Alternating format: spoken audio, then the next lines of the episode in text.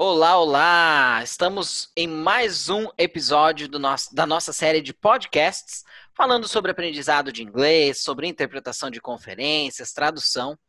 E hoje nós temos um mega convidado que está com a gente, que aceitou fazer com a gente esse bate-papo, que é Ulisses Web de Carvalho. É um prazerzaço, Ulisses. Muitíssimo obrigado por aceitar o convite, por estar aqui com a gente para bater esse papo. Muito obrigado mesmo. Eu é que agradeço, é sempre um prazer falar sobre a nossa profissão, sobre aquilo que a gente faz e, e adora fazer. Muito bom. Vou falar só um pouquinho sobre Ulisses para as pessoas se situarem. Se bem que muita gente, todo mundo já conhece, né? Então, Ulisses de Carvalho é intérprete de conferência há 25 anos e tem mais de 2.500 dias de trabalho em cabine. Foi professor de interpretação, de interpretação de conferência da Associação Alumni, Unibero, do EPI Course, em São Paulo, e do Middlebury Institute of International Studies, em Monterey. Na Felipe, ca... Felipe. Yes. É Epic. Course. Epic. Ah, tá. Epic. É, epic. Ah, é. Que é tá. English é, é, Enhancement for Professional Interpreters. Ah, assim. tá. Aí criaram o nome Epic Course. Epic Course. Então, é, é, que não tem um outro C, né? Então eu acabei achando que era Course direto. Não, tranquilo, tranquilo. Mas beleza. E Você começa aí. é membro da Abrates e da PIC, associação da qual foi presidente de 2009 a 2011. Autor de quatro livros e responsável pelo blog educacional teclasap.com.br e pelo canal Teclasap com Ulisses Carvalho no YouTube. Sou fã, sigo o, o, uhum. os canais né, do, do Tecla SAP. E a gente quer falar um pouquinho sobre a parte de interpretação e o ensino de idiomas, o aprendizado de idiomas, ali tentar linkar um pouco uh, essas duas profissões, tá bom? Perfeito. Então vou deixar a Clara começar aí. Tá. Então, seja bem-vindo ao nosso podcast. E Obrigado. Para falar sobre interpretação, eu gostaria que você nos falasse um pouquinho sobre qual a importância para se de ser um intérprete, a importância da interpretação em si e o que é necessário para ser um intérprete, porque muitas pessoas acham que apenas ser fluente na língua você já consegue ser um intérprete. Então, gostaria que você né, nos explicasse um pouquinho essa questão sobre o trabalho profissional intérprete para se tornar um profissional desta área. Olha, a formação é, é fundamental. É uma ilusão muito grande de muita gente que basta conhecer duas línguas para se tornar tradutor ou intérprete, o que é uma grande ilusão mesmo. Não basta ter duas mãos para ser pianista uma analogia que se faz há muito tempo e é verdadeira. Não basta só ter esse conhecimento. É importante conhecer técnicas, é, exposição a diferentes tipos de terminologias. Você trabalha em contextos muito diferentes. Então, às vezes, você não conhece nem o vocabulário na sua própria língua, que dirá Exatamente. numa língua estrangeira e fazer essa a adaptação, essa conversão, vamos chamar assim, essa tradução simultânea, é, na hora, sem ter tempo de consultar, pesquisar. Se não tiver um treinamento formal, a receita para o fracasso já está dada. Não adianta. Tem que trazer a formação, não tem jeito. E só falando sobre interpretação, como você falou, é necessária a formação a gente sabe que também, no caso da interpretação, tem várias modalidades, que não basta, que não há só tradução simultânea. Então, até por isso que é fundamental se ter a formação, para também entender as diferentes modalidades da interpretação, certo? Exatamente. Está preparado para atuar em qualquer uma delas e mais do que isso, saber qual é a mais indicada para cada situação, para inclusive poder orientar o seu cliente que muita gente, a pessoa, ah, não, preciso de tradução, mas não tem conhecimento das diferentes modalidades e acaba, às vezes, recorrendo a uma, numa situação em que uma segunda modalidade seria mais indicada. Então, você precisa saber atuar nelas para poder indicar também. Uhum. Muito legal. Uhum. Tá, e a gente está falando da pessoa apenas saber o inglês para ser intérprete, né? Coisa do tipo. Falando nessa parte de aprendizado do, do idioma. Para você, qual é a importância de se aprender diariamente? A gente tem vários ah, canais, vários sites que podem ser usados, inclusive o Tecla SAP é um que traz muita, muito vocabulário legal, muita coisa legal para gente, né? Ah, então, usar estes, ah, estes canais como meio de estudo. Para alguém que está iniciando agora, né, e quer ter esse idioma como fonte de trabalho, seja para interpretação, para dar aula, coisa do tipo. Qual é a importância para você de usar estes, uh, estes meios para aprendizado? Felipe, é, para a pessoa se desenvolver dentro do idioma, é, não há como é, não recorrer a todos os recursos disponíveis ao seu alcance e na maior quantidade de tempo possível. Sem isso, não se vai a lugar nenhum. É ilusão também achar que duas aulinhas por semana, ali aquela hora, hora e meia, que você vai ficar em contato com, com um idioma estrangeiro, uh, isso não vai te levar muito longe. É importante ter essa consciência logo de partida para quem está começando, que não acredite nessas histórias de milagres, de fluência, sabe, em 20 vezes mais rápido, em coisa de semanas, meses. Três isso meses, é, né? É, isso, isso é, um, é um marketing, né? É um marketing assim, exagerado, que, uhum. claro, o cara está vendendo um produto, ele vai falar das qualidades lá, do, dos benefícios do produto, é natural. A gente só não pode é acreditar em tudo, né? Porque uhum. eu, eu faço às vezes umas comparações assim. Você já viu algum comercial de sabão que deixa a roupa mais ou menos branca? Não, é. é então aquele, aquele, aquela pasta de dente que acaba com quase todas as cáries? Não, Não é verdade. É sempre top, mega, blaster, mas é. você põe um pé atrás e fala, peraí, não deve ser tanto assim. É legal, uhum. mas não é essa maravilha. Então, uhum. saiba que você vai ter que ralar bastante e é um projeto de longo prazo. Uhum. Esqueça essa história aí, não é pedir pizza, entendeu? Que você ligou ali, meia hora tá resolvida a história. É, é, até complicado porque as pessoas vendem, né, esses milagres. Ah, três meses, duas semanas, não sei quantas horas. Gente, cada pessoa aprende de uma maneira diferente, num tempo diferente. Não tem como você prometer um tempo para todo mundo. Isso é, é, é, né, é charlatanismo, vamos dizer assim. É, cara, você vê comercial de carro, porta-mala dá a impressão que se cabe uma mudança inteira no porta-mala. não é bem assim. E outra, é outra coisa que eu falo sempre: você já viu algum comercial de carro que tenha trânsito?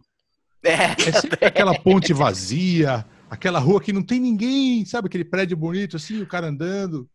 Hum, sabe? Tranquilo, né? É, um pouquinho de realismo não faz mal a ninguém. É, seria bom. E até porque o aprendizado é contínuo, né? É uma coisa que mesmo às vezes as pessoas acham que, ah, vou fazer um ano, dois anos, vou morar fora e claro. pronto, basta para eu, eu. Assim, pode até ser que seja suficiente para você se virar. Mas o aprendizado é contínuo, como até na nossa língua, né? É, verdade, é uma coisa que é a gente sempre está aprendendo. É... Essa é a segunda parte, Clarissa, da notícia é. que é bom a gente dar devagarinho. Fala assim, ó, não vai acabar nunca. É verdade. É. É. é eu falo para os meus, para as pessoas que me procuram querendo inglês, eu falo, gente, aprender um idioma é igual remédio de pressão. Você é tem contínuo. que tomar para sempre. Ah, é mas quando que meu Boa. curso acaba, Felipe? Quando você falar para mim que você não precisa mais. Eu não vou me uhum. responsabilizar por isso. né? Porque daí sai falando: "Ah, o professor é ruim, a escola é ruim, me prometeu e eu não tô falando". Só que tem aquele negócio do 80-20, né? É 80% uhum. aluno, 20% professor, 20% o estudo. Então ele.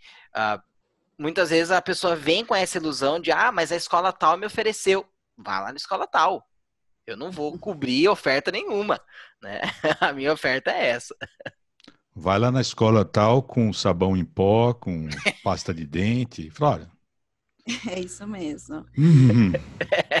é isso aí. Lises, então falando sobre tecla SAP, você já deve ter contado isso muitas vezes, mas gostaria que você compartilhasse novamente como surgiu a ideia da tecla SAP e aí fazendo um link a isso, É, qual foi alguma, alguma uma situação muito inusitada, então gostaria que você respondesse aí ambas as perguntas, na, na interpretação, em toda, não só na interpretação, mas em toda a sua trajetória profissional, uh, o que, que realmente foi inusitado que te fez levar a tudo que você faz, enfim, é, se você puder responder sobre a tecla SAP e depois sobre algo inusitado. Tá bom, a tecla SAP surgiu quando eu morei no Canadá, era início da internet, né? Meados da década de 90, século 20, atenção. Século 20, 95 por aí. A internet estava mesmo engatinhando. Aí eu falei, peraí, dá para ensinar inglês com isso aqui. Comecei a enviar dicas por e-mail para aquelas poucas pessoas que tinham e-mail na época. E fui coletando material que eu via na televisão, que eu lia nos jornais, da, dessa experiência que eu tive morando em Toronto. E foi aí que surgiu. Quando eu Você voltei. já era intérprete, né? Já era intérprete, é. Ah. Eu fui para o Canadá, eu era casado com uma pesquisadora, ela foi fazer lá uma parte do doutorado, eu fui junto e interrompi a carreira aqui no Brasil.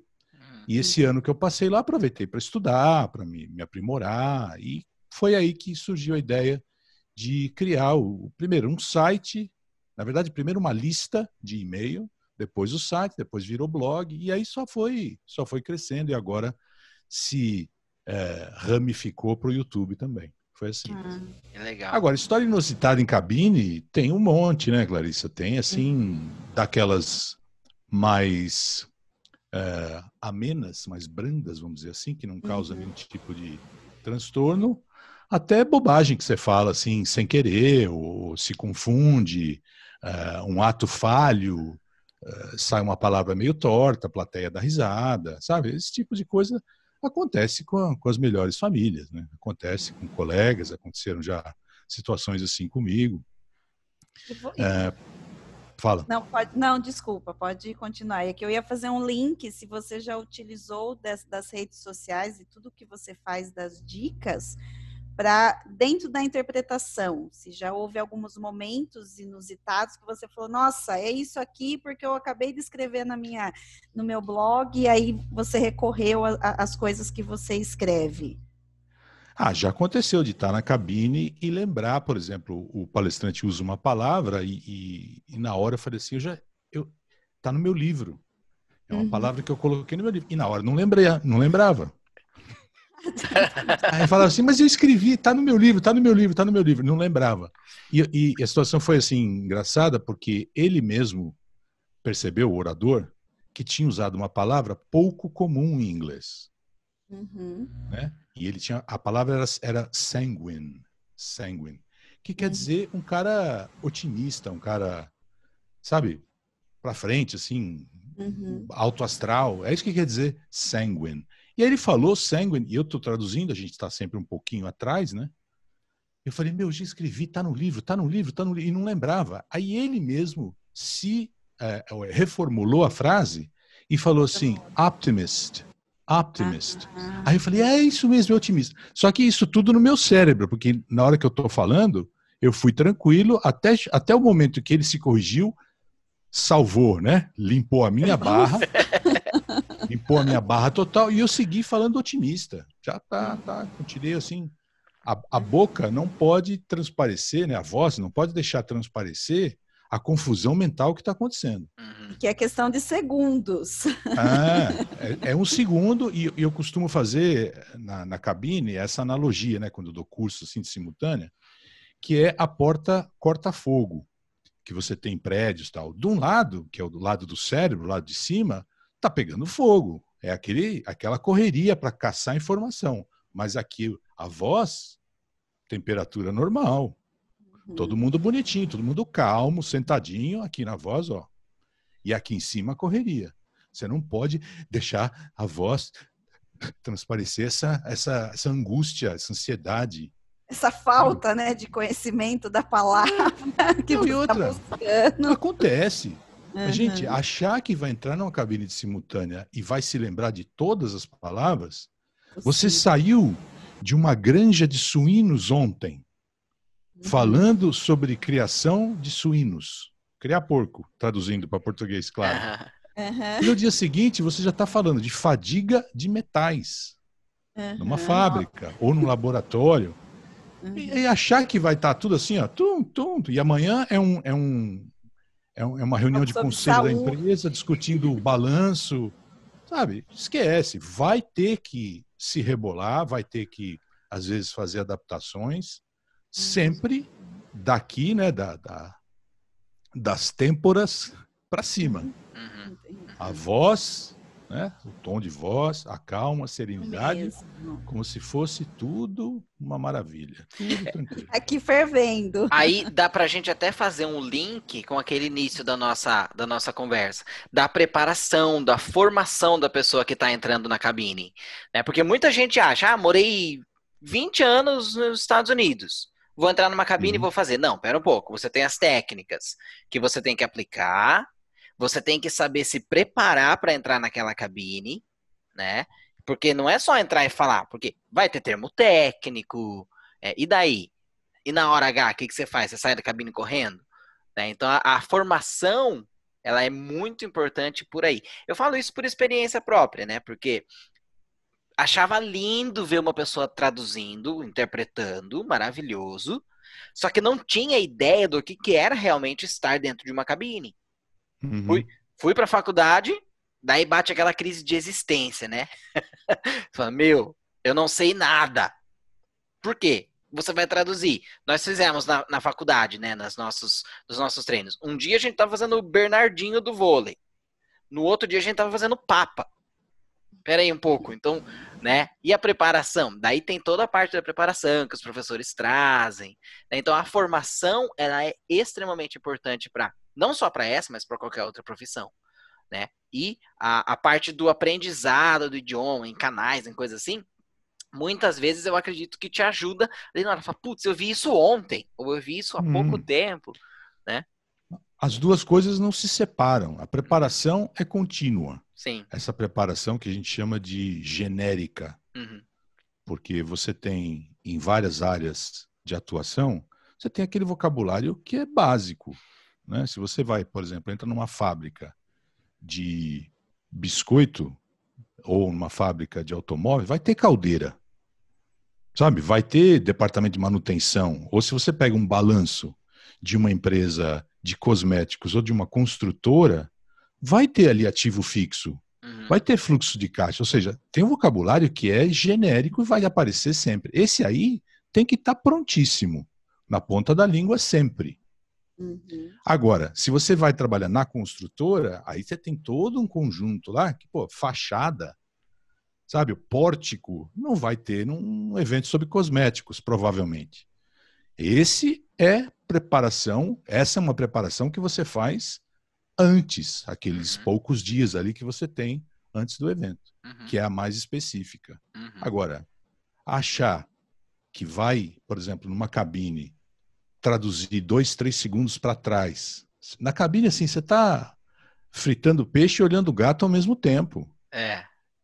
Ou seja, você está com ouvindo o orador, dois, três, e, é, e dois, três segundos para trás, você está contando aquela história num outro idioma, terminando de traduzir uma frase e já prestando atenção no próximo assunto que ele já começou a falar.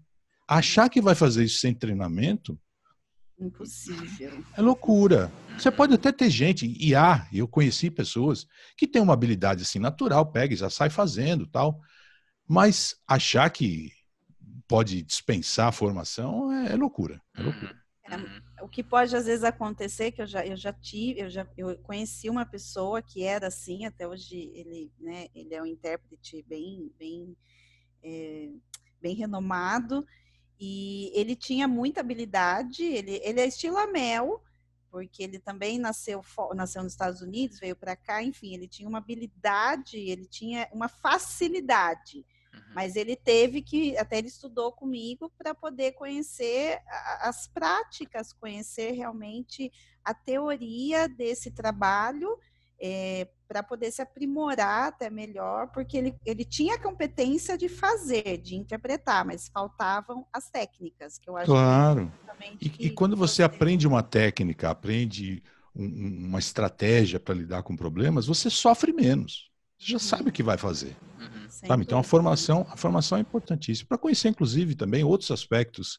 relacionados ao trabalho que não se restringem só ao interior da cabine, que é o que a gente está falando aqui, que é traduzir vocabulário, aquelas coisas. A, a postura profissional, como você se relacionar com clientes, com colegas, somos concorrentes e colegas ao mesmo tempo, o tempo todo. Exatamente. É uma profissão que tem várias características muito peculiares. Uhum. Eu, eu acho que se assemelha muito com os artistas, por exemplo, que às vezes estão duas pessoas concorrendo para o mesmo papel e às vezes estão os dois no mesmo filme, interagindo, contracenando ali normalmente, que é o que a gente faz. Uhum. Então, você precisa saber como é, transitar nesse universo para não sair pisando em calos e para também não ficar em casa de braços cruzados né, à toa. Uhum. Gostei muito dos exemplos, muito, Obrigado. assim. Ulisses, deixa, deixa eu fazer uma, uma pergunta que me veio à mente agora. Eu acho que você já Fala. deve ter falado isso milhares de vezes. Mas conta Hum. pra gente, assim, uma situação muito engraçada que você passou na cabine. Engraçada haha ou engraçada trágica? Engraçada, haha. Porque às, vezes a gente tem que se controlar de, pra não dar gargalhada ou né, cair no riso ali. Ah, cara, eu, eu tô lembrando agora uma que eu já contei também, que acho que foi. Ah, não chegou a ser trágica, porque se- só parou o evento, todo mundo começou a rir. Eu estava num, num evento sobre tecnologia, uma, uma palestrante canadense falando muito rápido, e ela falou uma frase assim, tecnicamente simples de traduzir. Ela falou: Every jigsaw puzzle I make. Every jigsaw puzzle I make. Todo quebra-cabeça que eu faço.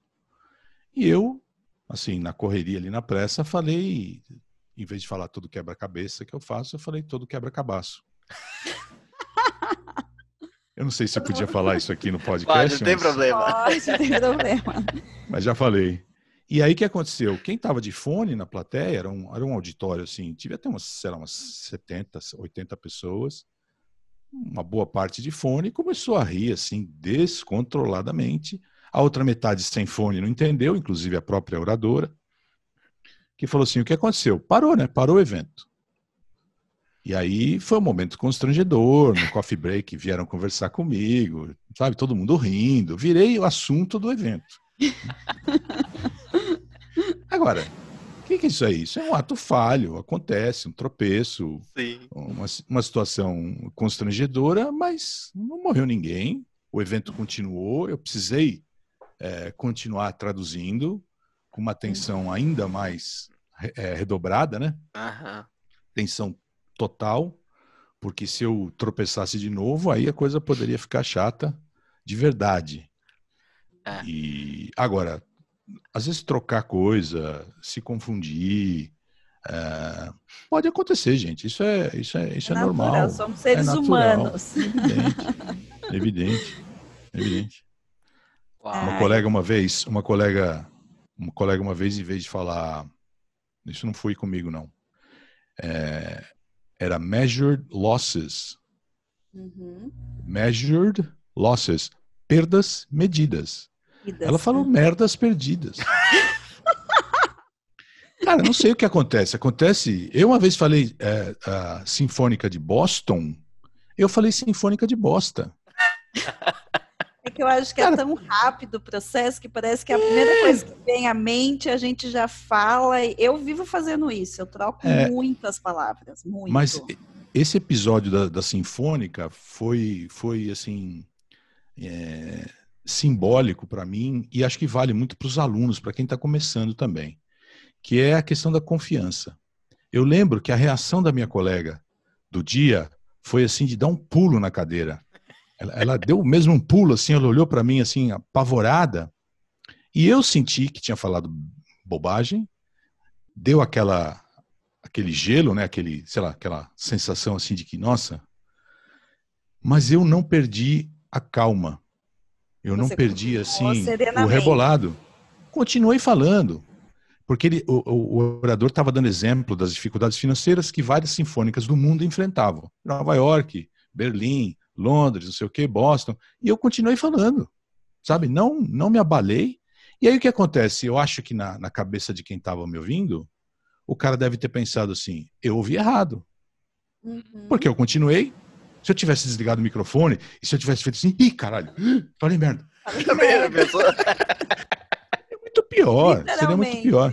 Então, quando você tropeçar, e na simultânea, é, uma frase que eu falo sempre é, é a seguinte: ao intérprete não lhe é dado o direito de hesitar. Você não pode ter dúvida. Você tem dúvida aqui na cabeça. O cara falou 16 ou falou 60? Que em inglês é Mas é parecidinho, né? Fala, na hora você agarra um, velho, e se atira. E vai com tudo. Uhum. Sabe? Porque não adianta. Se você hesitou, até quando você acerta, você erra. É.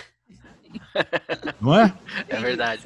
É e verdade. esse exemplo da Sinfônica de Boston, eu falei Sinfônica de Boston e segui em frente. Berlim, Nova York, Londres. E vambora. Depois, da, depois da desculpa da pronúncia, da, da, do sotaque. Fala, não, foi meu sotaque. sotaque é. Cara, acontece, isso acontece, não tem, não tem muito como evitar. Legal. Ai, Ulisses, muito bom conversar com você. Se pudéssemos, ficaríamos horas aqui trocando ideias, realmente. Eu sou sua fã, é, vejo, assisto, né, assino o seu blog há anos. É, sigo você, sigo você, a Karina Fragoso, que também sou fã dela. Também sou, também sou. English in Brazil, tem um, por sinal, um, um vídeo de vocês bem bacana, da Mel, então são pessoas realmente renomadas que, que eu gosto muito e são pessoas que eu sigo e estudo com vocês. Então, queria aqui agradecer por você poder participar conosco desse podcast. Felipe e eu somos novos, mas estamos aí também tentando uh, mostrar um pouquinho para as pessoas do conhecimento que temos. Então, agradecer e finalizar aqui o nosso podcast com o Felipe, da OK Idiomas, Ulisses, da Tecla SAP, e pedir, né, que vocês assinem o nosso canal, não deixem de assistir. Eu sempre, eu nunca sei se é assinar, se é assistir, se é curtir, o que é. Eu sempre digo isso, mas enfim, que tanto uh, assinem nosso canal, nos assistam e também o do Ulisses da Tecla SAP. Então, muito obrigada mais uma vez e finalizamos aqui esse assunto tão interessante sobre interpretação, ensino de línguas e tudo que envolve realmente o idioma e obrigada.